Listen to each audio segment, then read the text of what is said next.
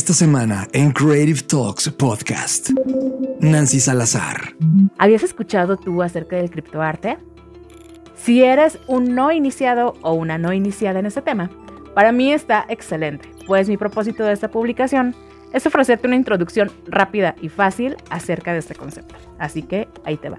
Efraín Mendicuti, nos vienen otros cambios que son mucho más complejos también en, temas laborales, en temas de cómo nos integramos como personas y como profesionales con, con la inteligencia artificial, cómo nos integramos como personas eh, y como profesionales con toda la automatización que se está dando y que viene cada vez más fuerte.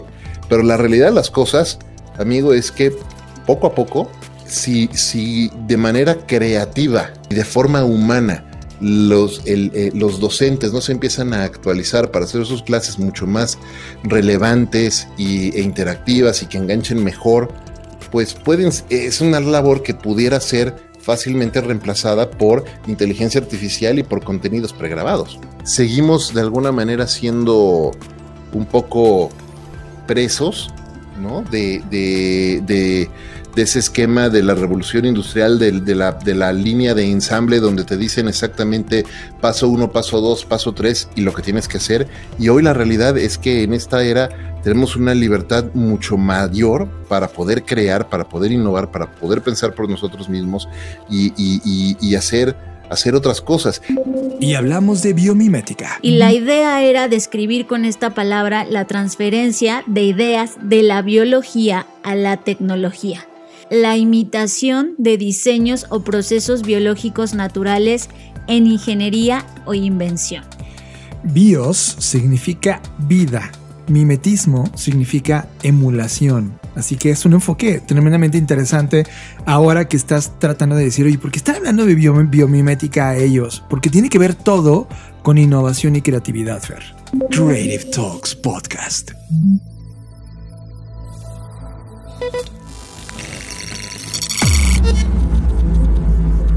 Black Creative Intelligence presenta. Escuchas.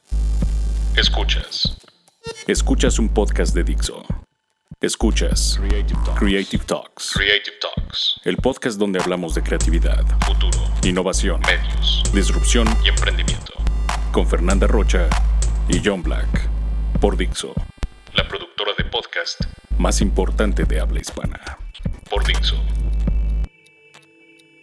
Bienvenidos a las Creative Talks Podcast. Yo soy John Black y los saludo en este podcast que habla de creatividad, innovación, diseño, futuro y negocios. Y como cada edición, le doy la bienvenida a Fernanda Rocha. ¿Cómo estás, Fer?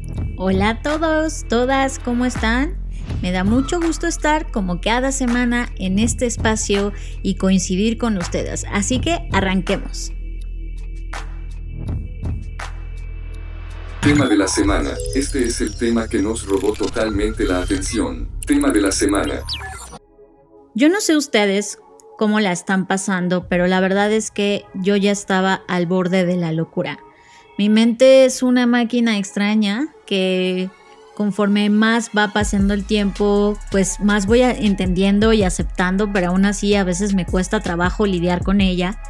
Y con todo este tema del encierro y las cosas que de pronto en la noche como que comienzas a pensar de existenciales y entre tanto ruido que, con el que tenemos que lidiar, tantas pantallas, tantas horas, etcétera, llegó un momento en el que dijimos, tenemos que hacer algo eh, platicamos con, dos grandes amigos, Luis e Ime, y les mandamos un abrazo. Y fue como una catarsis en muchos aspectos, pero al mismo tiempo también como esta idea de hacerte cargo de ti mismo, ¿no? De decir, oye, este, pues no puedes estar así todo preocupado todo el tiempo, ni angustiado de la información que, a la que tienes acceso, etcétera. ¿Por qué no buscan algo que les permita este desahogo? Y de repente se nos ocurrió una idea que parece obvia, pero que a veces olvidamos y fue, ¿por qué no vamos y damos una caminata al bosque? Y creo que fue la mejor idea que hemos tenido en mucho tiempo. O sea, eh, el estar en contacto con la naturaleza, pero realmente estar en contacto y no solo como hacerlo quizás sin conciencia, ¿no? Yo, yo recuerdo otras veces que he estado en este tipo de lugares en donde pues a lo mejor solo era como por diversión o por, por porque sí, ¿no? para pasarla bien. Pero esta vez fue totalmente distinto. La caminata en el bosque no solo le puso paz a mi cabeza y, y ahora estoy hablando por mí, yo creo que yo tendrá sus propias impresiones, pero pero esto me hizo recordar un concepto que, que, ya había leído y que ya había olvidado, que es el tema de la biomimética. ¿Qué es la biomimética? Bueno, vamos a, a pensar en una cosa. Los seres humanos siempre hemos buscado inspiración en la naturaleza para resolver nuestros problemas. Y uno de los primeros ejemplos de biomimética fue el estudio de las aves que hizo Leonardo da Vinci cuando creó esta idea de la máquina voladora. ¿No? Él fue un observador entusiasma de la anatomía y el vuelo de las aves e hizo muchísimas notas y dejó un montón de sketches, bocetos sobre estas observaciones que él tenía y sobre su idea de hacer al, hombre volar, ¿no? Más tarde los hermanos Wright fueron quienes finalmente pudieron crear eh, el primer avión en 1903 y también se inspiraron para este avión en sus observaciones de las palomas en vuelo. Entonces, cuando empiezas a analizar este tema, te das cuenta que, incluso hay personas que dicen que esta idea de la biomimética, que ahorita voy a terminar por definirla, data desde el año 3000 antes de Cristo. O sea, eh, y se pone de ejemplo el tema de la seda que, se cree o se dice que es uno de los primeros ejemplos de biomimética que vimos en la historia de la humanidad, ya que el uso de este material se remonta pues, a hace muchos años y lo convirtió en uno de los primeros tejidos inventados por los seres humanos, inspirados ¿no? en, estos, en estos animales que en ese momento supongo que eran algo extraño, ¿no? Empezar a entender cómo, cómo funcionaban. Y bueno, pues de ahí podemos citar un montón de ejemplos, porque creo que todo el tiempo hemos intentado copiarle a la naturaleza un poco de inteligencia.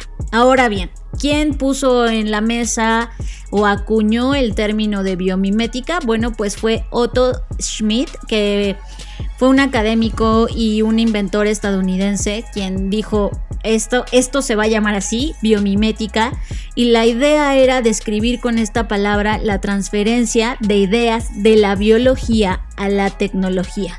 El término biomimética nace, y, pero no entró en el diccionario hasta más tarde, en 1974, en el diccionario Webster, y ahí ya se definió como más en forma como la imitación de diseños o procesos biológicos naturales en ingeniería o invención.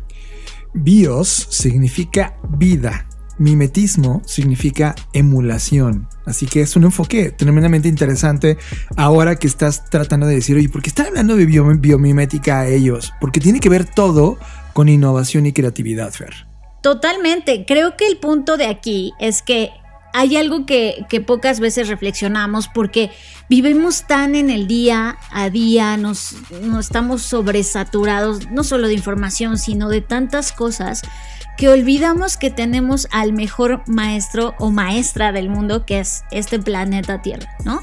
Si, si nos vemos en esa línea de tiempo digamos que desde un punto de vista como microscópico, en el sentido de que llevamos muy poco tiempo vivos contra los miles de años que lleva de evolución este planeta, pues cuando entendemos que, que, que, que pues nuestra existencia es nada en comparación a toda esta experiencia que la naturaleza ha acumulado, pues la verdad es que deberíamos ser un poquito más eh, respetuosos, a la fuente original. Y, humildes, ¿no? En el sentido de, oye, pues ahí está fuera las respuestas a muchas cosas, pero, pero hay una cosa importante que hemos crecido como para satisfacer el afuera, es decir, lo que van a pensar las personas, lo que van a pensar tu familia, etcétera pero no hemos llegado al afuera afuera, es decir, a la naturaleza, a donde, a donde están ahí las respuestas de muchas cosas que a veces tú a lo mejor ya la tienes en la punta de la lengua de la cabeza esta idea, pero no logras conectar y que solo admirando y observando la naturaleza puedes llegar a conectar esos cables. Y yo quiero aportar algo a justamente esa visión y respeto. Mira, ve esta foto, Fer. Aproximadamente en esta línea del tiempo hay 8.5 millones de especies que vivimos en este planeta, en esta nave. 8.5 millones de especies, ¿ok? De las cuales hemos creado soluciones que nos han permitido prosperar en este planeta. Seguimos vivos, seguimos coexistiendo. Pero curiosamente, si analizamos la línea de tiempo de todo desde el primer organismo hasta el día de hoy, el 99% de los organismos que han vivido en este planeta ahora están extintos. ¿Ves el dato? O sea, lo que tenemos ahora, estos 8.5 millones de especies, representan solo al 1% de todos los organismos que han pisado este planeta. Este hecho alucinante nos recuerda lo fácil que es fallar, y lo importante que es la evolución de cada experimento de vida que ha tenido este planeta. Es decir, este planeta para tener la vida que tiene hoy ha fallado en el 99 de todos los experimentos para tener el mundo que tenemos hoy. De tal manera que los organismos, las plantas, los animales, todo lo que rodea a este planeta ha sido un largo proceso de innovación constante. De tal manera, Fer, que nuestro maestro de innovación más importante es la naturaleza, es la Gaia. Sí, y, esto me emociona. Yo sé que suena muy romántico, pero les voy a contar algo que, tiene continuidad con esta historia que estamos narrando. Una vez que Otto Schmidt eh, dice, oigan, hay que copiarle a la naturaleza, porque prácticamente y en síntesis fue lo que, lo que dijo, llegó otra, otra persona, otra autora, que, hizo que se popularizara el concepto. Y es que esto, esto pasa muy seguido, ¿no? O sea, esto en, 1960, en 1974 se pone este concepto en, en el diccionario Webster y no es hasta 1997 que otra científica y también autora de un libro que si pueden, dénselo, que se llama Biomimética, Innovación Inspirada en la Naturaleza. De Janine, ¿no? Ajá, de Janine Vinius. Janine, sí. Fue cuando entonces de nuevo la gente como que recobró eso y de, ah, sí, es cierto, tenemos la biomimética, ¿no? Bueno, no fue así, lo estoy simplificando, pero el punto es que pasaron años a partir de que alguien acuñó el término hasta que alguien lo puso otra vez y lo puso, digamos que de moda en el, en el buen sentido de la palabra. Y, lo que me encanta es que ella profundizó mucho, mucho más en el tema de la sostenibilidad. O sea, ella sugiere en el libro que miremos a la naturaleza como un modelo, como medida y como mentor. Estas tres M's me parecen brutales. Es, se nos olvida, a nosotros se nos olvidó. Y yo creo que a todos nos ha pasado que se nos olvide. Y no porque nosotros seamos especiales, simplemente le estoy diciendo desde el punto de vista de personas, de estás tan inmerso en todas las cosas que de repente lo olvidas. Aunque está fuera, lo olvidas. Y, cuando eh, recuerdo esto del libro de modelo, medida y mentor, creo que no puede estar más en lo cierto. Creo que Janine eh, eh, tiene pues toda esta concepción de lo, de lo que está en la naturaleza, desde las cosas, por ejemplo, les voy a poner como ejemplos muy aterrizados. Eh, ella, ella dice que las, las telarañas que crean las arañas si no, eh, si no se echaran a perder, ¿no? Si el material tuviera una tasa de descomposición muy larga, serían tan fuertes como el Kevlar utilizado en los chalecos antibalas. O sea, es, es, esta, es esta cosa que, que dices, ¿cómo crees que esto va a ser tan fuerte que eso? Y es cuando lo ves de cerca, cuando sales al bosque a dar una caminata, te acuerdas de eso y dices, es verdad. Es verdad, y además, en algún momento creo que Luis Armando, sí, fue él, de hecho tiene un podcast en Conectando Puntos donde habla de lo importante que es para una araña tejer, ¿no? Tejer la, todo lo que, lo que la araña hace para poder capturar su comida y va haciendo experimentos a lo largo del tiempo. Yo creo que es, en esencia Janine nos pone a través de su libro eh, a preguntarnos una pregunta muy, muy puntual. En lugar de preguntarnos cómo podríamos nosotros, pasar a preguntarnos cómo podría la naturaleza. Y eso está interesante porque muchas de las respuestas a los grandes problemas de innovación que tenemos hoy, la naturaleza ha venido pensándolo por millones de años y las respuestas evidentes las tiene ahí publicadas en la naturaleza. Es que es eso, la naturaleza nos lleva varios millones de años de ventaja. ¿no? Más de 4 mil millones de años, según lo que tenemos documentado, porque igual y no es cierto, ¿no? Igual y es más. Pero hay algo que me encanta y hay un biólogo que se llama Frederick Bester y él dice que la naturaleza es la única compañía que nunca ha quebrado en más de 4 mil millones de años y no solo eso, es la única empresa que puede presumir de llevar a sus espaldas todos esos millones de años realizando innovación. Claro, y está impresionante. O sea, y, la verdad es que Fer, esta salida al bosque, o sea, esta, esta conexión con los sonidos, con el ambiente, con el diseño ¿no? del mismo bosque per se, te das cuenta que hay una genialidad atrás que es indudable y que es sabia y que en muchos casos ni siquiera logramos entenderla y del por qué ocurren las cosas y los ciclos de la forma en cómo ocurren y nosotros de manera artificial queremos tener el control de esta bestialidad increíble llamada naturaleza y controlarla en nuestros ciclos comerciales, productivos, hacia arriba todo el tiempo. Y es, es imposible. Tenemos que ser mucho más eh, ad hoc y en, este pensamiento natural de las cosas. Totalmente de acuerdo contigo, aunque también cabe mencionar que no solo hemos sido los humanos que ignoran la naturaleza, ha habido personas afortunadamente que se han inspirado en la naturaleza para poner cosas eh, al servicio de la humanidad prácticamente. Por ejemplo, el, tren bala. El tren bala de Japón está inspirado en el pico del ave martín pescador para evitar el ruido que generaba al salir de los túneles emulando el frontal aerodinámico del ave, ¿no? Chequen ese ejemplo.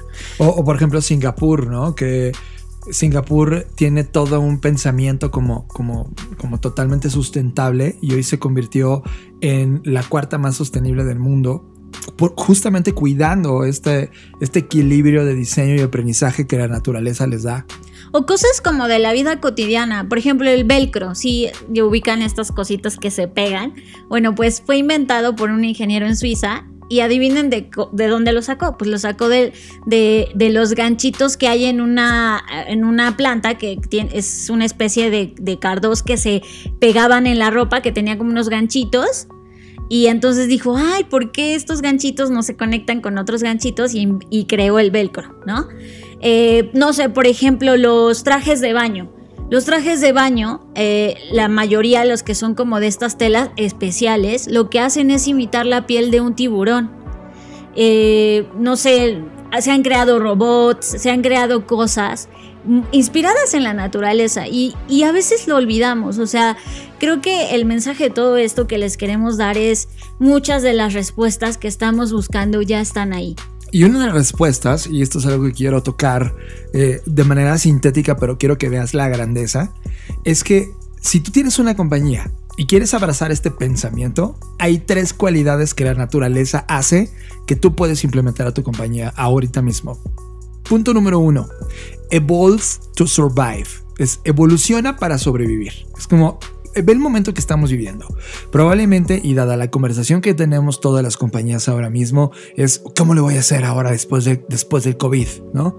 Evolve to survive. Aprende del ecosistema que te rodea. Respeta, analiza, incorpora ese conocimiento. Evolve to survive.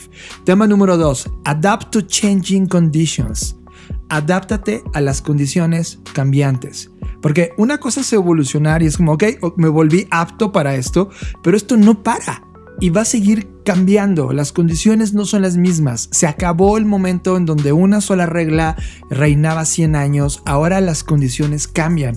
Ya hemos dicho muchas veces de estos contextos bucas que vivimos desde la Segunda Guerra Mundial y que lo único que ha venido sucediendo ahora es acelerarse. Este adapt to changing conditions es importante. Ese es el tema número 2. Tema número 3. Be locally attuned and responsive puta, qué brutalidad. Es como, oye, a ver, enfócate en tu localidad. ¿Qué estás haciendo en tu ecosistema directo? Y ser responsivo. Es, responsivo tiene que ver con esta capacidad de moverte, hacerte tan grande o pequeño de acuerdo a lo que estás viviendo en las condiciones locales. Y mucho de eso, por ejemplo, algo que no ha logrado la industria del cine es entender esto no está comportándose de forma responsiva. Quieren, sí, evolucionar para sobrevivir, pero no están viendo las condiciones cambiantes del, tema y ahora no están siendo ni siquiera responsivos con la localidad. Y eso es muy importante. Cuarto tema, integra todos tus procesos y desarrollo hacia un crecimiento sostenible. Y el crecimiento sostenible no tiene que ser, como sostener la curva hacia adelante, sino que esto que estás creciendo se mantenga como un ecosistema vivo, que pueda alimentarse a sí mismo, no que necesite de recursos externos para poder sobrevivir. Quinto tema, be resource efficient, material and energy. Es decir, sé eficiente con tus recursos materiales y de energía. Una flor, y eso me encanta, Fer, porque lo dijimos en el podcast pasado, es, es increíble como en medio de una roca donde no están las condiciones de tierra ni de agua, sale la vida. Y esa planta le está diciendo al mundo, hey, te hackeé. Y es más, soy tan eficiente con el agua que me cae, que son unas miserables gotas, que puedo alimentarme para seguir vivo encima de esta roca inerte increíble. Y la última, use life friendly chemistry. Es decir, sé totalmente amigable con la química de la vida. A eso tiene que ver con todos los desperdicios que estamos haciendo como humanidad. Inclusive, esta energía eléctrica que estamos utilizando para hacer el podcast no es user-friendly chemistry. Y necesitamos hablar de esto. ¿Cómo vamos a producir nuestra energía? Estas seis cualidades es lo que le ha permitido a la naturaleza como principios de vida sobrevivir millones y millones de años para poder entregarnos esta, esta cosa tan sabia que hoy nos está compartiendo. Y para complementar esto que dices, justo escribí yo para Black Creative Intelligence un artículo que está totalmente gratuito sobre cómo podemos aprender de cualquier cosa que está en la naturaleza, incluso por ejemplo ahora que, estamos viviendo este contexto de los virus. ¿No? Y, cuando ustedes revisan qué, qué, pasa con los virus, y no estoy hablando específicamente de un, de un virus tal cual, sino los virus en general, pues prácticamente los virus tienen seis, seis pasos o seis este, puntos en su, en su proceso. Y el primer paso es la absorción, el segundo es la penetración, el tercero la transcripción, el cuarto es la replicación, el quinto es la integración y el sexto la liberación. Y todo esto lo hace para al final convertirse y fortalecerse y transformarse y hacer esto que decía John sobre evolucionar. Y una de las uh, comparaciones que yo hacía, por ejemplo, en la, en la fase de absorción, y es ad con D, no con B, no crean que lo estoy diciendo mal, en, en la fase de absorción es justamente eh, no quedarse inmóvil. O sea, el virus no es como que esté ahí esperando sentado de a ver en qué momento me llega el huésped ideal. No, él sale y lo busca, ¿no? Es, él sale y está buscando y cazando y analizando y, y, de, y, y de repente es como, ok, encuentra el huésped ideal. Así que el primer paso que podemos hacer nosotros como empresas y personas es no quedarnos inertes. En el paso número dos, eh, que es la, la penetración, en el caso del virus, ¿Qué es lo que hace? Prácticamente lo que intenta es meterse al huésped probando un sinfín de combinaciones. Esto es igual a que tengas un candado y lo intentes abrir con diferentes combinaciones. ¿Qué quiere decir esto? Que el virus no está esperando la fórmula, la fórmula la mágica de dime cuál es la fórmula mágica para entrar al paciente. Intenta una y otra vez hasta que encuentra la combinación correcta. No se basa en fórmulas, se basa en hipótesis, en error, en, en volverlo a intentar una y otra vez. En el tercer paso, que es la transcripción, esto me encanta porque es justamente donde el virus comparte. El virus deja al descubierto su material genético. No es como que, ay no, que nadie me copie, que, que porque el virus de al lado ya me está copiando mi forma de hacerlo. No, es como él comparte su material genético y es la forma en la que logra, pues en este caso, eh, contagiar o invadir al huésped. Y en el, la metáfora de los negocios, pues es entre más compartas, entre menos miedo tengas a compartir, vas a llegar a más personas, vas a llegar más lejos de lo que hoy estás llegando. Que este es el caso, por ejemplo, de lo que comenta John del cine. O sea, las personas, los empresarios del cine no están saliendo a preguntarle a nadie más que a ellos mismos y sus propias voces qué, qué, es lo que podrían hacer. Les aseguro que si hicieran una convocatoria donde oigan personas, ayúdanos a pensar, seguro la, saldrían claro. ideas increíbles. O sea, sí. bueno. Sigamos con el paso. El paso, ya me estaba enojando. Sí, el también. paso número cuatro. Pa, pa, paréntesis, va a haber un especial de cine. Vamos sí. a hablar del futuro Exacto. cine. Cerro paréntesis. Ok, el 4 es la replicación. Una vez que ya logró compartir y, abrir su información y dejarla al descubierto, pues no hay otra más que se empieza a multiplicar. Esto es prácticamente lo que hace es como que las otras células dicen, ah, sí, está bien padre lo que tú traes, ¿no? y entonces empiezan a transformarse. Y eso si lo vemos en los equipos de trabajo, eso es justo lo que debería pasar cuando, cuando un líder... Eh, acepta que y, se vulnerabiliza, que es algo que nos hace falta. O sea, los líderes hoy están de, no, cada vez más ventas y, y, y se han creado cosas como de seis en, de seis en tres, lo que vendíamos en seis meses, ahora hay que venderlo en tres, ¿no? Y es como, oye, a ver, espérate, todos estamos pasando una situación súper dura, no tienes por qué actuar como si fueras un robot. Y, y, tampoco estoy diciendo que se desquebrajen y digan, ay, ¿qué vamos a hacer? Sino que, que sean empáticos y, logren de verdad multiplicar el propósito y decirle a las personas, saben que está duro, está difícil, pero podemos hacer X o Y cosas para multiplicarnos. Y no me refiero a multiplicarse en términos de ventas, sino multiplicarse quiere decir que justo no una persona o un solo líder cargue con toda la responsabilidad, sino que las tareas pueden ser divididas de tal forma que entre 10 personas dando un martillazo a la pared es más fácil derrumbarla a que si solo una persona está golpeando esa pared. Brutal. Y además, ¿sabes? El virus es como un tipo blockchain evolutivo. Totalmente. Porque, porque, valida la información uno con el otro, pero usa esa información para hacerse un virus más resistente que a su vez comparte la información con el que sigue. Eso es la parte número 5, que es la parte de organización.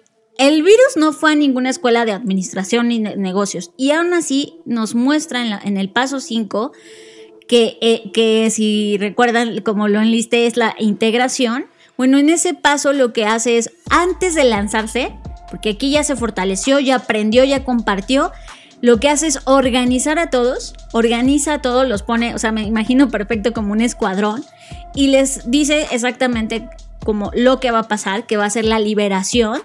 Y entonces, eso es magnífico, porque es están alineados casi de manera sincrónica, como decía John, en blockchain, donde uno sabe lo que el otro, la información está compartida y no es como que, ay, los de merca eh, no saben lo de finanzas o los de finanzas no saben lo de, ¿no? Es, actúan como un solo elemento. Eso me pasó hoy en una junta de una compañía que vende pastas de dientes global y que es la más importante del mundo. Así se ve en Fer se ven como un elemento separado, se ven que, que, esto es pasajero. O sea, todavía un año después están asegurando que el mundo va a cambiar y que el aprender habilidades y, el compartir o el dejar entrar información importante es algo que ellos pueden controlar. Dicen, no, no, no, no, mira, solo queremos este pedacito que creo que nos hace falta cuando te das cuenta que el cuerpo está a punto de volverse obsoleto y seco. Y por último, tenemos el paso número 6 que el virus hace en este proceso, en su ciclo de vida, es la liberación. Pero ¿qué pasa aquí? Cuando se libera de la célula huésped, no creen que sale igual que entró, ¿no? Por supuesto que no. Él ya atravesó un proceso en donde tuvo que lidiar, porque pues obviamente no, no es como que nuestro sistema inmune diga, sí, pásale, ¿no? Se enfrenta a muchas complicaciones, a muchas batallas, de las cuales tiene que salir y fortalecerse. Y con toda la información que absorbe, aprende. O sea, eso se va fortaleciendo y dice, ah, ok, ya no voy a poder usar estas combinaciones. Y es ahí cuando evoluciona, cuando decimos que apareció una nueva cepa porque el virus hackeó el sistema de tal forma que ya encontró la combinación, ya encontró cómo multiplicarse, ya encontró cómo surfear o sortear estas complicaciones y entonces se libera y ahora es mucho más fuerte de lo que era antes, mucho más resiliente de lo que era antes. Y eso contra lo que nosotros hacemos eh, siempre queremos como, ay, bueno, lo que dices ahorita, John, de, ay, bueno, ahorita que pase todo esto que está pasando, ya vamos a volver a ser iguales. Y es como, sí. no, compórtate como un virus. El virus cambia, muta, se transforma. Cada vez que infecta un nuevo huésped, busca una nueva forma de combinación para salir más fuerte. Es que es, nunca, nunca regresa a su estado original. Es que están tan ocupados moviendo las pirámides que están construyendo, pero no con ruedas, sino con bloques cuadrados, que cuando les enseñas el círculo no lo ven. Sea, están tan ocupados diciendo, sí, tenemos mucho trabajo, que, no voltean a ver el círculo. Y, es desesperante. Creo, Fer, que con este, con este énfasis y, y, un pensamiento de innovación que ya estaba en la naturaleza, creo que los negocios humanos, que ya sabemos muy bien cómo funciona la administración, hoy necesitamos hablar de bio ¿no? Acercarnos a la biología y entender esta simbiosis entre biología y negocios para poder hacer un replanteamiento entre lo mejor que tenemos de esos dos círculos, uno artificial y otro totalmente natural. Y que creo que algo que nos hace falta pensar y que une en gran parte a estos dos es el tema sistémico. O sea, la naturaleza actúa de forma sistémica. Lo que pasa en Brasil afecta del otro lado del mundo. Lo que pasa en Australia, si no me creen, recuerden los incendios que tuvimos. O sea, cada cosa que pasa en, la naturaleza está interconectada y a veces se nos olvida. Pensamos en los negocios de, no, con que a mí me vaya bien, pues me vale, me vale lo que le pase a los demás. Lo que leía sobre el tema del cine, también es lamentable que la gente diga, ay, pues qué bueno, que se muera el que se muera tal cadena, que se muera. Y es, oye, no, porque eso, de alguna forma, aunque tú no lo creas, aunque tú no lo veas, nos va a terminar afectando a todos. Está totalmente conectado. Entonces, en resumen, eh, pues el tema de la biomimética da para muchísimo más de qué hablar, pero creo que en síntesis es justamente... Eh, pues sujetarnos a su origen etimológico que es justo imitar la vida emular a la vida, emular la naturaleza, entenderla, conectarnos más con ella. Y, yo, no estoy diciendo porque sé que no siempre tenemos la oportunidad de que ya nos vayamos a vivir al bosque todos, sino que, que no se nos olvide y que entendamos que, eh, e insisto, perdón que lo repita, pero que muchas de las respuestas que estamos buscando y que estamos ahí rompiéndonos la cabeza ya están ahí. Solo es necesario y creo que es algo que ahorita no estamos haciendo es parar un poco. Yo veía mucho eh, en diferentes periódicos, noticias, conferencias y esto que le llamaban a esto a esto como la, gran pausa y yo es que no es cierto, o sea, nadie estamos haciendo una pausa. Todos intentamos seguir con nuestras vidas y, y no estoy diciendo que eso está mal, es como claro, es parte de nuestra supervivencia, pero creo que también de vez en cuando debemos darnos permiso de, parar y decir, a ver, no, espera, seguramente hay una forma distinta de hacer esto, seguramente hay una forma mucho más amigable, sostenible, eh, funcional para, para, solucionar esto. Y creo que tenemos muchos ejemplos de, biomimética, de grandes inventos, pero que ahora no solo se debería quedar en el diseño de objetos, lo que, me parece exquisito, pero que ahora lo, lo, traslademos al diseño de los negocios, al diseño de los modelos de negocio, al diseño de la integración y la jerarquización en las compañías, en la organización que ahorita estamos teniendo, sobre todo los que tenemos el privilegio de trabajar de manera remota, de decir, esto necesita funcionar, necesita funcionar de una manera integral en la que tienes que entender cada uno de los elementos para poder saber cómo moverte. O sea, no basta con que el jefe o el líder o como le llames diga, hay que hacer las cosas, hay que vender más. Creo que falta mucho entender que, que, cada persona está viviendo situaciones diferentes y que en manera que podamos empatizar con esos sentimientos, con esas emociones, no negarlas y decir que todo está bien, vamos a poder sobresalir. Yo les quiero solo recordar los dos artículos que están disponibles en la Black Creative Intelligence, la de ¿Y si nos comportamos como un virus? Porque Fer ya habló de eso, pero por favor necesitan leerlo. Y hay un segundo que está conectado que se llama 2 grados, que es justamente los 2 grados Celsius que están separando el estar vivo en este planeta contra el dejar de existir como raza humana. Está totalmente conectado y nos puede pasar en este siglo. ¿Te gusta reventar burbujas de plástico? Sí, esas que vienen en los empaques y que usamos para envolver cosas delicadas y frágiles. A mí me encantan. Hagamos el siguiente ejercicio. Imagina que tienes una planilla de 90 bolitas sin reventar. Cada bolita representa un año de tu vida. Revienta las bolitas por cada año que tienes vivo. De esa planilla llamada vida, ¿cuántas bolitas te quedan? ¿Cuántas bolitas ya llevas reventadas? ¿En qué las has gastado? ¿Cuánto tiempo te ha costado estudiar la carrera que no querías, trabajar en el trabajo que odias, estar con las personas que no te hacen feliz, hacer las cosas que no quieres hacer? ¿Has considerado que a partir de los 60 años, la vida hasta donde la conocemos hoy comienza a ir en un declive fisiológico y mental, ¿qué vas a hacer? ¿Seguir solo pidiendo deseos? Toma agencia de tu vida, diseña el futuro que realmente quieres vivir. Te presentamos nuestro taller My Future Self, donde te ayudaré a diseñar un plan para cada uno de esas bolitas que aún están por diseñarse. Aplicaciones abiertas ahora mismo en la dirección blackschool.rocks. My Future Self, Black School. ¿Qué pasaría si? What if? Estás procesando Creative Talks Podcast. Fernanda Rocha, tuvimos finalmente una conversación con Efraín Mendicuti, mismo que también fue como una, una visita de ida y vuelta, porque también nosotros estuvimos en su podcast y aprovechamos también para poder agendar para el nuestro. Así que tenemos una charla con Efraín Mendicuti. Muchísimas gracias, John. Encantado de estar con ustedes. Sabes que me encanta platicar contigo, con Fer, y pues aquí, puestísimo. Oye, tienes más de dos décadas en este mundo. Eres uno de los jesuitas del mundo digital, jesuitas evangélicos de toda esta transformación que hemos vivido culturalmente. Ahora ya casi dos décadas y media, desde que te convertiste en un usuario, luego te convertiste en un investigador, luego te convertiste en un empresario y ahora estás en, un- en una explosión colaborativa desde las compañías que representas y los emprendimientos que has logrado. ¿Cómo has sentido en más de estas dos décadas esta evolución de lo que conocíamos como el Internet cuando entramos todos en- a, a mediados de los noventas al Internet que tenemos hoy? Qué buena pregunta. Yo eh, creo que lo, lo- lo que te puedo decir es que es una eterna evolución. Esto no para, no termina. Todos los días seguimos aprendiendo, todos los días hay algo nuevo. Bueno, ahora mismo, antes de empezar a, a grabar, te decía, oye, gracias por, por mostrarme esta plataforma y, y- y conocer algo nuevo.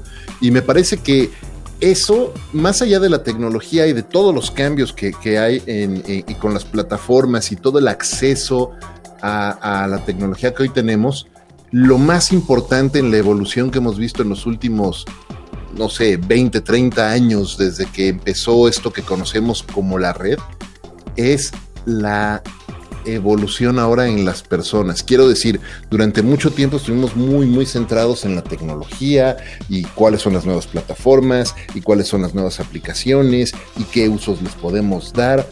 Pero una cosa que se nos estaba quedando un poco atrasada, a pesar de los programas de educación y de entrenamiento, era una evolución en el mindset de las personas respecto al uso de la tecnología. Y con esto quiero decir no nada más aprender a hacer marketing digital y comunicación en medios digitales, sino aprovecharlas como personas, desde el punto de vista de un emprendedor, por ejemplo, pero también desde el punto de vista de generar y compartir conocimiento y también desde el punto de vista de, de compartir información de manera honesta, de manera correcta, eh, de manera clara eh, y darle un buen, un buen uso a la tecnología. Yo creo que cada vez más las personas estamos entendiendo los riesgos de personas que pueden hacer un mal uso y los grandes beneficios a personas que hacen un buen uso de la tecnología.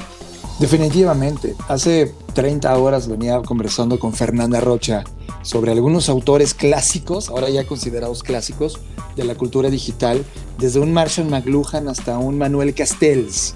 Y todo esto eh, con esta gran explosión que los últimos 30 días, o sea, llevamos 30 días de este primer mes del 2021 y han sucedido en estos 30 días grandes saltos en la cultura digital. El último, este gran, gran Gamergate que tenemos en la bolsa de valores, que ha provocado esta explosión de la sociedad en red que Manuel Castells nos advertía hace 20 años de esta, esta potencialidad que podía tener Internet. ¿Tú cómo estás viendo realmente? ¿La gente está entendiendo culturalmente ahora sí lo que Internet significa en las vidas de las personas? ¿O crees que todavía estas primeras eh, eh, expresiones masivas de la cultura digital siguen solamente estando en pequeñas explosiones y luego regresará a la normalidad? ¿O crees que realmente ya se forjó una genética cultural del entendimiento de Internet? Yo creo que, yo creo que no, yo creo que todavía falta mucho para que la, la vasta mayoría de las personas lo entiendan y realmente se pueda considerar ya como un cambio definitivo cultural. Me parece que hay grupos cada vez más grandes, eso sí, cada vez más importantes que están, eh, siguen a la punta o al frente de, estos cambios y que cada vez los hacen más evidentes y cada vez más, eh, digamos, explosivos o escandalosos, justo lo que acaba de pasar con Wall Street, por ejemplo. Eh, y entonces, claro, hay más personas volteando a ver, hay más personas tratando de entender y, poco a poco seguiremos profundizando en eso. Lo que sucede también, John, es que ahora vienen otros cambios, eh, no nada más en, tema de, cultura digital centrado en, la web, sino vienen otros cambios que son mucho más complejos también en, temas laborales, en temas de cómo nos integramos como personas y como profesionales con, con la inteligencia artificial, cómo nos integramos como personas eh, y como profesionales con toda la automatización que se está dando y que viene cada vez más fuerte y que nos va a liberar de, de, tareas y nos va a generar nuevas. Y la pregunta es, y fíjate, curiosamente hoy en la mañana en el desayuno platicaba con mi hija, ella, ella es muy pequeña, tiene 12 años, pero ya estábamos platicando de, de temas precisamente de, de transformación y en algún momento eh, platicábamos justo de, inteligencia artificial y cómo hoy en las escuelas los maestros, los las, maestras y los maestros, todo, todo, todo el cuerpo académico tiene que empezar a entender que su rol está cambiando y se tienen que adaptar a estos nuevos roles y estas nuevas formas muy, muy rápida, porque hoy por hoy estamos tomando clases todos a distancia y todos virtuales debido a la pandemia, y entonces están las clases por Zoom, por Google Meet. En la escuela de, en la escuela de mi hija en particular usan toda la suite de, de Google Classroom. Me parece sensacional, están haciendo cosas súper interesantes, pero la realidad de las cosas, amigo, es que poco a poco, si, si de manera creativa, de manera creativa y de forma humana, los, eh, los docentes no se empiezan a actualizar para hacer sus clases mucho más relevantes y, e interactivas y que enganchen mejor, pues pueden, es una labor que pudiera ser fácilmente reemplazada por inteligencia artificial y por contenidos pregrabados. Uf, brutal este, este apunte, porque creo que hay que empezar a platicar sobre ese futuro y de alguna manera esta crítica va por el, por el tema de qué va a pasar con el formato educativo que tenemos el día de hoy porque queda muy claro la relevancia que tienen los maestros, la academia en esta construcción social, pero ahora en esta colisión de tiempos y tecnología, pues los formatos cambian, los lenguajes cambian y no necesariamente alguien nos está enseñando a hacerlo. Creo que todo el mundo lo está haciendo en tiempo real con algunas hipótesis y no necesariamente vamos a la misma velocidad y creo que una niña de nueve años que es tu hija se está dando cuenta de ese hueco, ¿no? Y sabes qué pasa también, que, que las personas que lo, eh, la mayoría de las personas que lo están usando, la gente sigue queriendo un mapa, sigue queriendo la, la fórmula secreta o la receta de tres pasos, uso de algo. Y, y, que te digan exactamente qué tienes que hacer y cómo tienes que hacer. Es decir, seguimos de alguna manera siendo un poco presos, ¿no? De, de, de, ese esquema de la revolución industrial, la, de la línea de ensamble donde te dicen exactamente paso uno, paso dos, paso tres y lo que tienes que hacer. Y hoy la realidad es que en esta era tenemos una libertad mucho mayor para poder crear, para poder innovar, para poder pensar por nosotros mismos y, y, y, hacer, hacer otras cosas. Y de verdad eh, hay mucha gente, incluso altos ejecutivos, que siguen pensando en que se tiene que dar la receta específica y los pasos uno, dos y tres y que la gente lo tiene que seguir. Y entonces, cuando te enfrentas a una situación como la que estamos viviendo, donde la gente tiene que crear, tiene que actuar, tiene que tomar decisiones, tiene que improvisar, pues, ¿qué hacemos? ¿No? ¿Dónde está el mapa? ¿Quién nos dice? Que nadie nos había enseñado a, esa improvisación. Y hoy la improvisación que es algo que hemos platicado también en este podcast a, fondo, se trata sobre la creatividad y la innovación. Y hablando de ese mundo de creatividad e innovación y un poquito aventando la línea del futuro, hay una línea muy, muy fuerte que se está discutiendo ahora mismo y tiene que ver con esto. Se está creando, y esa es una pregunta que, que te planteo tú cómo estás viendo esto, se está creando una división en donde hay una división de clases en donde las estrellas, los influencers, los idorus, que este concepto es algo que mezcla fama con inteligencia artificial, las celebridades, van adquiriendo cada vez más poder y llámalo poder político, poder mediático, frente a la población que no es mediáticamente eh, interesante o masiva. En esta sociedad en red, están haciendo personas que están criticando a la red misma y van a querer censurarla, van a querer eh, cerrar acceso, van a querer filtrarla, porque lo consideran que esta posibilidad, esta libertad de democracia y acción dentro de la sociedad red es una nueva amenaza para este siglo XXI en esta sociedad democrática donde los ejércitos son los nuevos fans. ¿Tú cómo ves esta postura radical que por un bloque se, se, está peleando y van a sostener con mucha fuerza esta tesis para poder regular lo que hoy conocemos como Internet?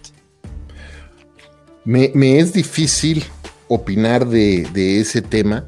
Eh, me parece que siempre, siempre que se trata de regular cualquier asunto, eh, la conversación se torna muy, muy complicada y muy compleja, porque entonces regulas a favor de los intereses de qué o de quién. ¿no? Y, esa es la parte que luego no, queda, no queda muy clara. Sí te puedo decir que en lo personal me parece que, a ver, y, quiero dejarlo muy claro, y, nos conocemos desde hace muchos años. Eh, yo siempre he sido un, siempre, siempre me ha gustado impulsar eh, estos, estas plataformas con las plataformas democráticas que nos han permitido no nada más comunicarnos y escuchar y conocer personas de todos lados, aprender y tomar información de cualquier lugar, pero también nos han ayudado incluso a crear nuevos modelos de negocio y eso me parece que es afortunado a más no poder y, ojalá podamos seguir haciendo eso. Al mismo tiempo, creo que volvemos a lo que decíamos hace rato, ¿no? Hay gente que usa para bien las cosas y hay personas que la usan mal, hacen un mal uso. Y me parece que también como, y no es nada más por los medios digitales, ¿eh? esto es algo que se viene dando en la televisión desde hace muchos años y hemos creado, hemos creado como sociedad un, una escala de valores equivocada, me parece, donde se le ha dado mayor preponderancia o mayor valor a ser famoso y ser una celebridad que a hacer un trabajo de impacto.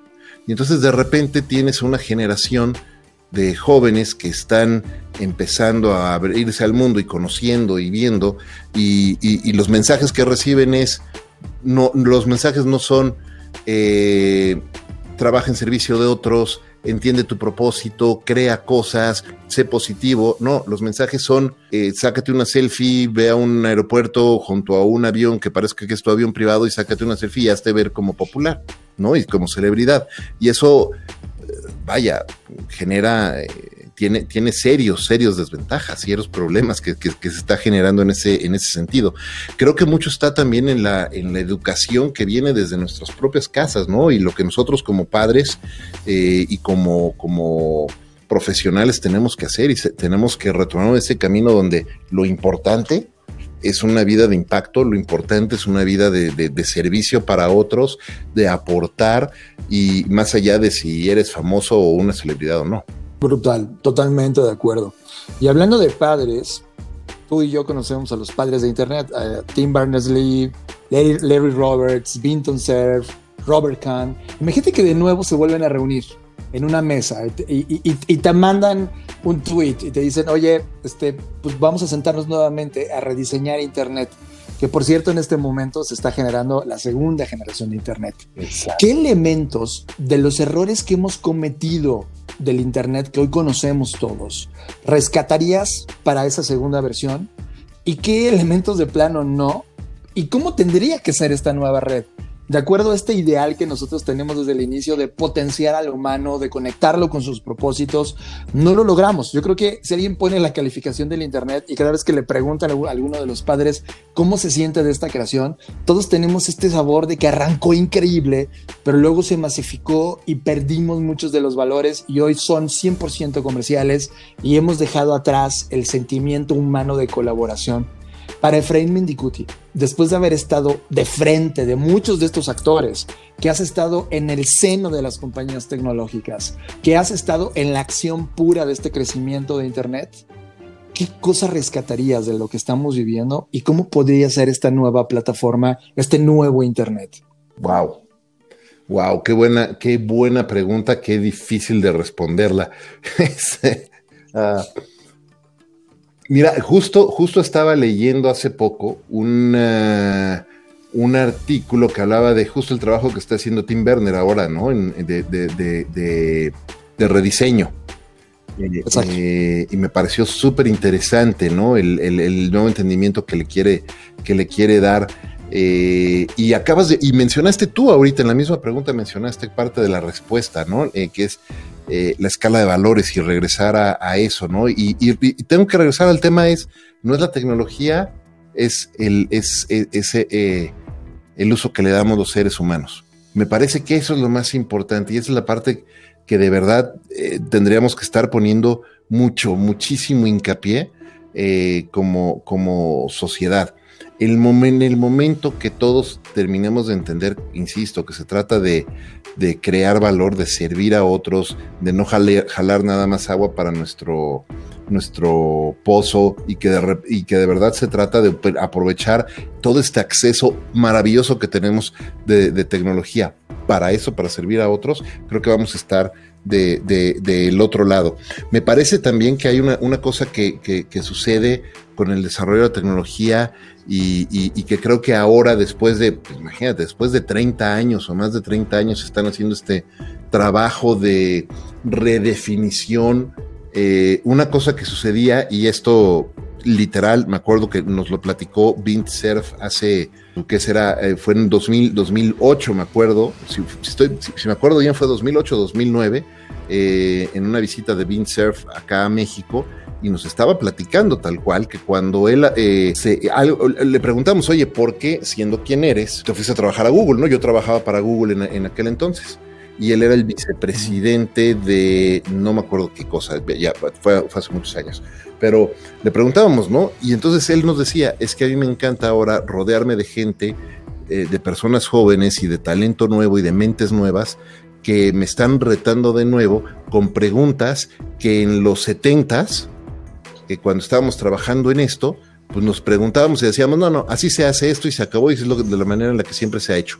Y ahora me están enseñando, y nuevamente estoy diciendo lo que, lo que decía Vince ahora nos están enseñando que no hay ninguna razón por la que aquello que pensábamos que antes no se podía hacer, no se puede hacer hoy día. Y eso es un cambio que me, encanta ver y creo que es algo que deben de estar tomando en cuenta hoy en, en todos sus procesos de cambio. No hay razón para no hacer cosas que antes se pensaba que no se podían hacer. Eso me encanta, porque abre todo tipo de, de, nuevos mundos a explorar. Y, y, ahí yo le creo, no sé qué opinas de esto, te voy a decir algo que, que, pienso acá. Creo que todos los creadores que, que, de alguna manera estamos utilizando las plataformas digitales para poner nuestras creaciones ahí, no estamos tomando responsabilidad de la creación misma. Déjame explico rápido. Es decir, inventamos Internet, vale, pero nunca le dijimos al mundo cómo se usaba Internet. Simplemente pusimos la herramienta para el uso comercial de las personas, social de las, eh, de las personas, entretenimiento de las personas, y las personas lo usaron. Hoy, en esta primera generación, que nos tardamos dos décadas y media en entenderla, ¿no? Nos damos cuenta que el experimento es un poco atroz, un poco caótico. Es como si, nos, como si nunca hubiéramos visto un auto y de repente nos dicen, toma, súbete al auto, pero no hay reglas, no te enseño a utilizarlo. Y de repente tú y yo empezamos a chocar autos, otros están corriendo carreritas, otros están quemándolos. Es decir, nadie nos enseñó eh, a usarlo y tener esta responsabilidad de contarnos cómo se usaba este auto. Hoy ¿Qué opinas tú sobre esa responsabilidad? Es decir, tú cuando creas una compañía de Internet y enseñas el potencial de esta plataforma, ¿tienes responsabilidad ante la creación o, crees que el libre mercado necesita determinar a dónde tendría que llegar esa creación? Bueno, fíjate que justo si recuerdo bien lo que, lo que leía sobre lo que estaba trabajando Tim Werner, es precisamente en eso, en tener eh, establecido como un marco de, no quiero decir de regulación, de control tal vez, o un marco de, de, acción para que la gente aprenda o le pueda dar un uso mucho más controlado y menos abusivo en, las, en, en, la tecnología. Justo me parece que ese es el trabajo en el que está haciendo, en, lo que está trabajando Tim Werner actualmente. Eh, ¿Qué sucede? Es como un, Es como un proceso creativo. Déjame salirme de la tecnología e- y, hablar simplemente de, de- de creatividad e- en cualquier trabajo. La creatividad creo que hay, eh, es- está muy mal entendida en el sentido que la gente piensa que ser creativo es inventarse las cosas, eh, sacarse ideas de la manga sin disciplina, sin orden, sin metodología y entonces para ser creativo simplemente tienes que ser un loco, que se le ocurran ideas nada más. Y la realidad de las cosas es que si una persona hoy te da un brief, la marca que sea, la compañía que sea, para el reto que tú quieras, no tiene que ser de marketing y comunicación, puede ser eh, solucionar eh, los problemas de tráfico en una ciudad o puede ser eh, lo que tú quieras. Si no te dan un marco o un margen de acción y no te dicen, mira, esto es como la limitante, no tienes punto de partida para ejercer esa creatividad. Es decir, cuando tenemos, cuando nuestras opciones son ilimitadas, no sabemos qué escoger y no sabemos qué camino tomar. Por lo tanto, necesitamos siempre un, eh, un, un- cierto margen de acción. Nos, siempre nos, nos enseñaron la frase trillada de piensa fuera de la caja, ¿no? Siempre, y "Ah, es que salte de la caja, piensa fuera de la caja. No es cierto. Tenemos que pensar adentro de la caja, porque si te sales de la caja, no sabes ni qué inventar. Entonces, creo que sí necesitamos ciertos, eh, cierta educación y ciertos márgenes de- de acción para realmente poder ejercer una creatividad positiva. ¿Tú crees en la humanidad del futuro, Efra? Es decir, tu niña de 9 años va a crecer, dentro de 10 años va a tener 19, es decir, va a ser un, un humano que va a decidir qué zonas de su mente y su cuerpo va a potenciar, porque prácticamente va a decidir a qué se va a dedicar los siguientes 10 años después de que cumpla 19. Para ese momento, para ese momento vamos a estar en 2031. ¿Piensas que la humanidad, de toda esta aventura que estamos viviendo en esta década, va a salvarse o, o ves un mundo caótico? Como, como padre, como papá, va a tener 22, tiene 12, entonces va a tener 22. Como papá, Tiene 22. como papá, como esposo, como profesional y como ser humano, eh, estoy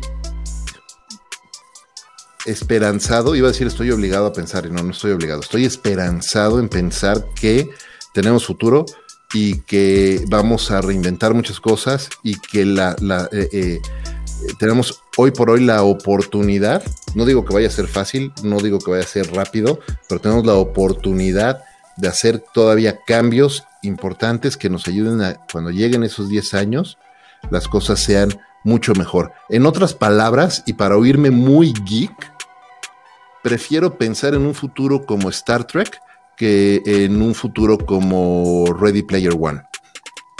Ah, Hay una, hay una palabra que culturalmente no estaba con nosotros y hoy ya lleva tres o cuatro años rondándonos a todos. La palabra es ancestro. Y nunca nos habíamos pensado en la vida como estos, esta generación que creció entendiendo la tecnología. Hoy ya tenemos generaciones como tu hija que ya nacieron con la tecnología y evidentemente el cambio cultural que está provocando. El tema es que en los siguientes 10 y 20 años tú y yo vamos a ser viejos. Y ahora mismo debería estar en nuestra cabeza un plan ancestral, es decir, cómo vamos a ceder esta estafeta a estas generaciones. A nosotros no nos cedieron nada, a nosotros nos, nos dejaron grandes problemas a resolver, como el cambio climático, como el entendimiento de las plataformas, la regulación de los datos, etcétera, el acceso a la educación, etcétera. El mundo que vamos a ceder, el mundo que vamos a construir para eh, estas generaciones como tu hija, ¿qué acciones está haciendo Efraín Mendicuti o dónde debería estar su, su- sus top 5 de acciones que toda nuestra generación, de este, generación debería estar mirando para convertirnos en una generación que genere un buen, un buen pase de estafeta y le siente las bases a las generaciones por venir? ¿Cómo convertirnos en buenos ancestros, Efra? Lo que tenemos que hacer nosotros hoy día es empezar a preparar cuál es, empezar a preparar y a vivir desde ya cuál es la forma de vida que queremos tener en los siguientes 10, 15, 20, 30 años. E- insisto, y creo que en algún momento habíamos conversado de esto. Yo tengo 47, voy a cumplir 47 años. esa premisa de que a los 65 nos retiramos, eso no existe, no es cierto. Eh, ninguna generación desde la nuestra o tal vez algunas pocas antes que nosotros se van a poder retirar. No hay fondos, programas seguros sociales que puedan aguantar a, a, todas estas generaciones de eh, jubiladas. Entonces tenemos que empezar a crear desde ahorita la forma en la que queremos vivir. Eso nos abre una oportunidad maravillosa, porque no nada más se trata de asegurar nuestra forma de vida desde el punto de vista económico, que claro, es súper importante y lo necesitamos hacer, pero también es poder desarrollar desde ahorita la forma que queremos vivir haciendo lo que queremos hacer en los siguientes años. Estamos, una persona que yo admiro mucho y respeto mucho y me ha acompañado en el podcast de Entre Mentores es el doctor Diego Bernardini. Y él tiene un, un libro maravilloso que se llama La Segunda Mitad. Y él habla en la segunda mitad de cómo cuando llegamos a nuestros 40 medios o a los 50 en adelante, realmente empezamos a vivir otra forma, otro momento de vida que no es que se acerque al final de nuestra vida. Por el contrario, típicamente resulta ser un poco más larga que la primera mitad y un poco más disfrutable que la primera mitad porque empezamos a entender muchas cosas que antes no entendíamos. Empezamos a entender que no necesitamos la validación de otros. Empezamos a entender que no necesitamos el permiso de otros para hacer lo que queremos. Empezamos a entender que esos valores que poníamos, eh, esas escalas de valores que le asignábamos a ciertos objetos materiales no son tan importantes. Y entonces empezamos a hacer cosas de manera muy distinta. Y eso me parece que es súper, súper eh, valioso. Y creo que es algo que tenemos que enseñarle a estas generaciones y enseñarles que no se trata de tener el último teléfono y que cada vez que Apple saca un nuevo iPhone tenemos que correr y comprar uno. No, para nada. Podemos tener el mismo teléfono durante los siguientes 10 años y funciona exactamente igual.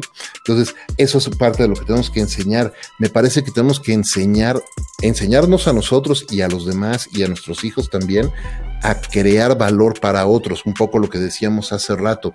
También tenemos que, enseñarnos a que nosotros mismos somos capaces de somos capaces de crear nuestras propias fuentes de ingresos. De repente, eh, por ahí, y platicando con un amigo en común, Dani Granata, hace mucho decía, oye, es que la, droga más este, adictiva es la quincena, ¿no? El cheque de la quincena. Y sí es cierto, la gente tiene pavor a, separarse de, su... Trabajo del día a día, porque pues, todos tenemos cuentas que pagar, pero, pero también tenemos que aprender a darnos cuenta que uno eh, podemos o somos capaces de generar también nuestros propios eh, ingresos, siempre entendemos cómo podemos servir a otros. Entonces, eh, eso me parece que también es algo que tenemos que, entender. Y de muy de la mano de eso, John, eh, yo creo, y ya creo que ya se empieza a ver este experimento en ciudades. El otro día estaba leyendo en, un artículo del uh, World Business Forum que en, ciudades como París ya están haciendo este experimento en el que los desarrolladores urbanos lo que están haciendo ahora es empezar a modificar las, las, eh, las comunidades eh, para que todos los servicios queden de, en, cierto, a cierto alcance, ¿no? Creo que era una cosa así como a entre 10, 20 kilómetros a la distancia para que la gente, no, eran 10 kilómetros, para que la gente no tenga que desplazarse más allá de eso para poder hacer toda su vida. Y, entonces, ¿qué sucede? Me parece que es súper interesante y eso lo platicaba con un amigo hace muchos años y le decía, yo creo que va a llegar un momento en el que vamos a regresar a las comunidades más pequeñas y un poco a comunidades que sean autosuficientes de alguna manera en, en, cierta, en la provisión de ciertos servicios, pero al mismo tiempo con la ventaja de la globalización para poder hacer intercambio a través de tecnología de otras cosas y de, y de valores. Y eso nos va a permitir, me parece, eh, llevar una vida, una vida más, eh, más sana, una vida más, eh, más centrada en las personas y menos en, en estar nada más persiguiendo eh, cosas materiales, me parece que eso puede ser bien interesante. Yo quiero pensar que por ahí va, va esa situación. Es lo que yo estoy tratando de, mi, mi esposa y yo estamos tratando de enseñarle a, nuestra hija y enseñarnos a nosotros mismos también. ¿eh? Fantástico.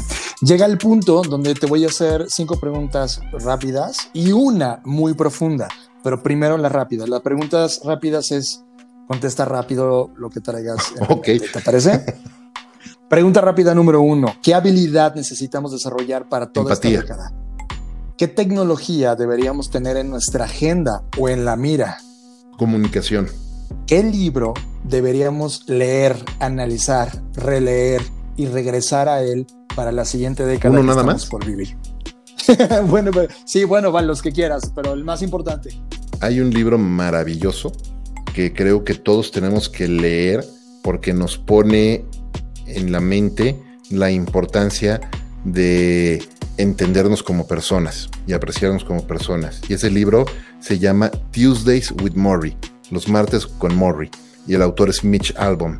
Eh, es un libro maravilloso en el que Mitch narra los últimos días que pasó con su profesor de la universidad, cuando lo reencuentra, por cierto, ¿no? Años después. Entonces, un libro maravilloso ¿Qué persona deberíamos conocer? a nosotros mismos. ¿Qué álbum de música necesitaríamos escuchar? No me viene ninguno a la, a la me, me encanta tanto la música y me gusta tanto de todo que no me viene, no me viene uno en particular a la mente, igual que con los libros, ¿no? Este. eh, Sí, pero en lo personal, Es que son en lo personal, algo que escucho yo prácticamente todas las tardes cuando estoy trabajando o escribiendo es, es, eh, las cuatro estaciones de Vivaldi. Y viene la pregunta profunda. En esta se vale pensar, se vale tomarte tiempo. Y es la siguiente. Imagínate que algo sucede en esta civilización, en la humanidad, y todo lo que conocíamos por humanidad se va, se pierde, deja de existir. Los humanos dejamos de existir. Pero de manera eh, divina este audio queda salvado. Y prácticamente la siguiente generación o la siguiente gran civilización inteligente empieza a hacer un estudio antropológico de entender qué estaba pasando con esta idea de la humanidad, cómo éramos, y se encuentran con esta tecnología rudimentaria para ellos porque es un formato MP3, una tecnología que reproduce audio y transforma eh, el sonido en tecnología y ondas sonoras en bits y bytes. Y se van a topar solo con un pedazo de ese audio, que es el siguiente.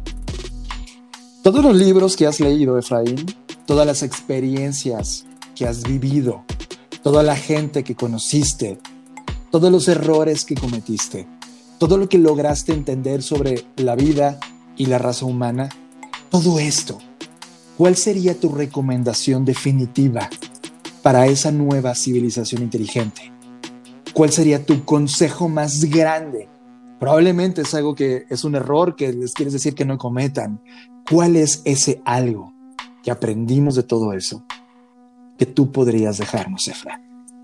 Me encanta esa pregunta y algo que eh, desde, desde hace tiempo vengo pensando y compartiendo y repitiendo mucho, tiene que ver con comunicación y con las expectativas y me, pa me parece que gran parte del origen de los problemas que estamos enfrentando hoy día es que todos tienen expectativas, pero nadie comunica con claridad.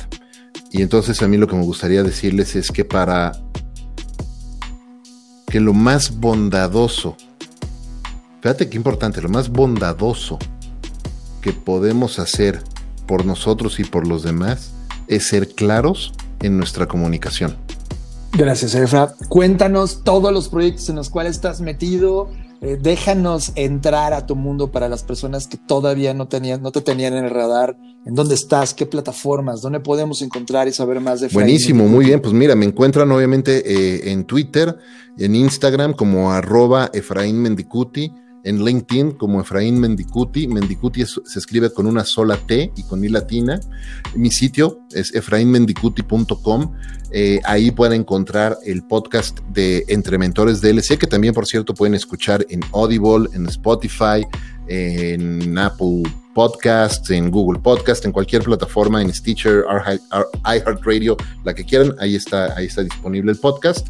Pero igual, en efrainmendicuti.com, ahí lo encuentran. Eh, y también ahí van a poder encontrar algunos eh, talleres y webinars y seminarios que estoy dando para ayudar a personas a entender cómo, cómo priorizar, cómo organizar sus prioridades, cómo organizar su año eh, o ciertos periodos de tiempo para asegurarse que están ejecutando sus más grandes prioridades y que estas están alineadas con quienes son como personas y no con las prioridades de otros nada más. Entonces, eso por ahí, esa es una metodología que yo le llamo los grandes tres y por ahí le pueden echar un vistazo y los invito, va a haber un webinar al respecto el 19 de febrero. También hay otro de, que se llama Business Model U, donde trabajo con las personas en, en ayudarles a entender su sentido de propósito y cómo entonces podemos, a, través de entender nuestro sentido de propósito, eh, de propósito compartido, entender a quiénes servimos y cómo conectar con esas personas para poder servirles y también crear, precisamente como lo dice el nombre, un modelo de negocio a partir de tu, de tu trabajo ¿no? y de lo que estás haciendo para, para otros. Eh, ahí me pueden encontrar, esos son los proyectos en los que estoy trabajando, además obviamente de, de, del podcast de Entre Mentores DLC y pues el trabajo que, que me toca, tengo la fortuna de, de, seguir haciendo hoy por hoy todavía con, con Twitter en México.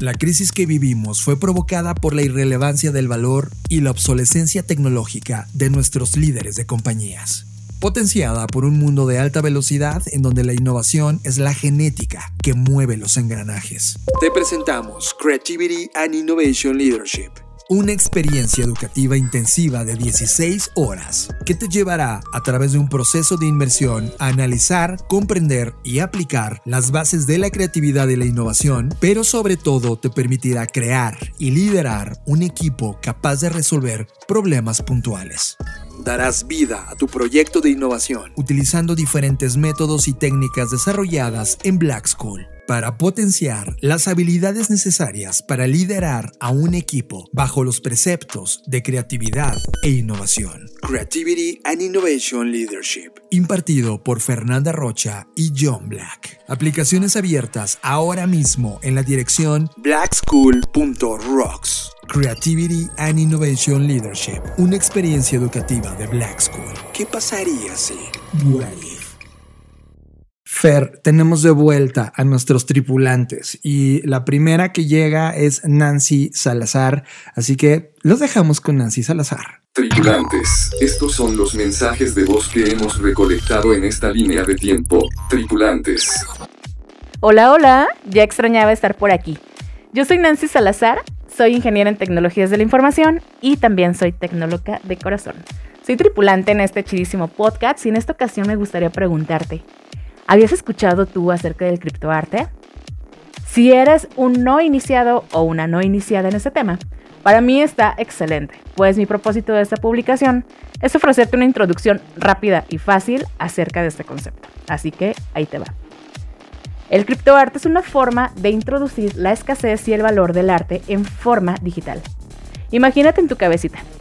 Picasso pinta un lienzo y lo firma. Como es escaso y único, este lienzo vale millones. Mientras tanto, la misma imagen recreada como una impresión de arte de edición limitada es menos valiosa. Ahora, una postal en la tienda de regalos aún menos, y ni pensar en el sinfín de reproducciones de la imagen en Internet que se pueden obtener de manera gratuita. El arte digital es infinitamente multiplicable, sin pérdida de calidad, y es por ello que el criptoarte funciona añadiendo una firma única e indeleble a un archivo digital, lo que se denomina tokenización en la tecnología blockchain. Que blockchain actúa como un libro de contabilidad o registro permanente distribuido entre muchas computadoras en lugar de estar la información en solo una computadora de manera centralizada. Este token no fungible representa un valor de escasez para la obra de arte asociada. El poseedor del token puede disfrutar de ese valor o venderlo o regalarlo a otra persona pero solo los poseedores del token pueden poseer esa obra de arte concreta firmada en la blockchain, aunque las copias sin firmar puedan circular libremente. Otro punto a destacar es que el artista conserva los derechos de autor. El mercado del criptoarte ha crecido rápidamente. Las obras de arte tokenizadas se negocian en criptomonedas, que pueden convertirse en moneda normal como el dólar, el peso mexicano o el euro, lo que los usuarios de criptomonedas llaman fiat. El criptoarte está reuniendo a comunidades de artistas de todo el mundo, incluso durante y tal vez a causa de la pandemia también. Para algunos, es la primera vez que personas que han hecho arte por su cuenta han encontrado una comunidad. Los artistas de las criptomonedas proceden de todo el mundo y se comunican y reúnen constantemente en espacios de encuentros virtuales. incluido un mundo virtual parecido a Minecraft llamado CryptoVoxels, dedicado por completo al arte. Este tipo de espacios están abiertos a cualquiera que esté dispuesto a entrar, aprender y probar cosas nuevas, así como tú, así como yo. Las conversaciones están surgiendo en lugares virtuales, por ejemplo como Send, que es una plataforma de blogs de medios sociales similar a Facebook. Esta plataforma también está construida en blockchain. Las conversaciones también se dan en conferencias virtuales a través de Instagram Live, de Twitch y de Crowcats. Y también en aplicaciones de mensajería como Discord o Telegram. Esta onda del criptoarte es pionera de una nueva estética y parece ser un movimiento en sí mismo. La gama de arte que se mueve en este mundo es también fascinante. El espacio atrae a personas que trabajan en el arte generativo, en la ilustración digital, en el arte glitch, en video collage, en arte que lo combinan con inteligencia artificial y más recientemente también las obras de arte realizadas con realidad virtual. El espacio está muy abierto a la experimentación y es una buena manera de ver qué tipo de arte está haciendo la gente y un buen lugar para intercambiar habilidades y apoyo. Debo mencionarte que hay una sensación de entusiasmo cuando la gente se comunica y produce obras de arte, tal vez como el espíritu del movimiento Dada de principios del siglo XX, y también creo que el criptoarte tiene un cierto parentesco con los movimientos de Made Art y con el movimiento de Do It Yourself Sign, ya que uno de sus valores fundamentales es democratizar la creación de arte. Aunque todo esto es emocionante y es posible obtener ingresos de ello, no es lo más fácil de empezar. Todo esto es tan nuevo que hay muy poca documentación sobre cómo comenzar. O cualquier documentación tiende a quedarse obsoleta porque como lo sabemos, la mayoría de la información que se mueve aquí en el ámbito tecnológico casi al instante queda de manera obsoleta y este mundo cambia de una manera también bastante vertiginosa hablando en el sentido tecnológico. Así que prepárate para ser paciente, para estar dispuesto a pedir ayuda a desconocidos, dedícate mucho tiempo a aprender y siempre mantén una actitud de apertura y reciprocidad. Sígueme en mis redes sociales, me encontrarás en LinkedIn, en Facebook, en Twitter y en Instagram como Nancy N. Y nos vemos en el futuro. Estás escuchando Creative Talks Podcast. Uf, llegamos al final de esta edición de las Creative Talks. Fernanda, ¿qué episodio? Me encantó, la verdad es que cada vez creo que nos clavamos más en los temas, me apasiona más y pues espero que también ustedes lo estén disfrutando tanto como nosotros. Eh, cuéntenos qué, qué, les parece todo lo que estamos platicando. Creo que ya va siendo hora. Ya nos, ya llevamos un ratito de conocernos. O sea, ya, ya pasamos esta etapa en la que tenemos pena y es como, ay, pues no sé qué decir. Ya, ya pasamos eso. Ya va siendo hora de que comenten qué es lo que piensan, qué es lo que les gusta, lo que no les gusta. Ya, ya, por favor. Te ya lleguemos algo. a ese nivel de relación. Te propongo algo, vamos a llevar la relación a otro nivel. Una vez que se emita un Creative Talk, vamos a meternos a esta red social de audio a discutir sobre los temas que se hablaron en las Creative, Creative Talks. Ah, en Clubhouse dices. Vamos a hacer un Clubhouse del último capítulo. ¿Suena bien? Suena muy bien. Yo creo que podemos ahí eh, comenzar a comentar los temas. Aunque tendría que ser como a semana desfasada, ¿no? Una Porque semana desfasada. sí. Primero lo escuchan y luego ya lo Sí, discutimos. por ejemplo, sale el viernes las Creative, Creative Talks y podríamos el, El- martes. No, yo decía próximo viernes, o sea, como el ¿De viernes, en la viernes? noche, ajá, Ah, va, va, y a una chelita o así, ¿no? va, va. Eso está bueno. Bueno, pues ya está. Como siempre, estoy muy contenta de haber estado acá. Yo soy Fernanda Rocha. A mí me pueden encontrar en redes sociales como arroba Fernanda Roche. Y eh, a Blackbot, ya saben, lo encuentran como Blackbot Rocks. Ahí recibimos todos sus comentarios, quejas, jitomatazos o lo que sea que quieran pasar a dejar. Y a, Black School lo pueden encontrar como arroba soy Black School, que recuerden que ya estamos a punto de iniciar nuestro Creativity and Innovation Leadership y nos encanta estar en este momento. Sí, por supuesto. Y por supuesto los, los, los invito a las Black Creative Intelligence, que es nuestra plataforma de contenido de suscripción. Háganlo y gracias a los que ya están dentro de esta comunidad, los que no se están perdiendo de contenido brutal. Yo soy John Black y me pueden encontrar en arroba Jonathan Álvarez, tanto en Twitter como en Instagram. Pues si no hay más que decir, Fer, Nos vemos en el futuro.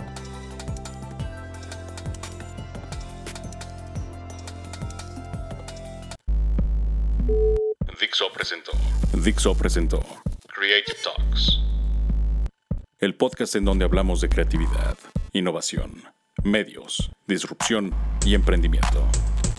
Con Fernanda Rocha y John Black. Por Dixo, la productora de podcast más importante de habla hispana. Nos escuchamos en el futuro.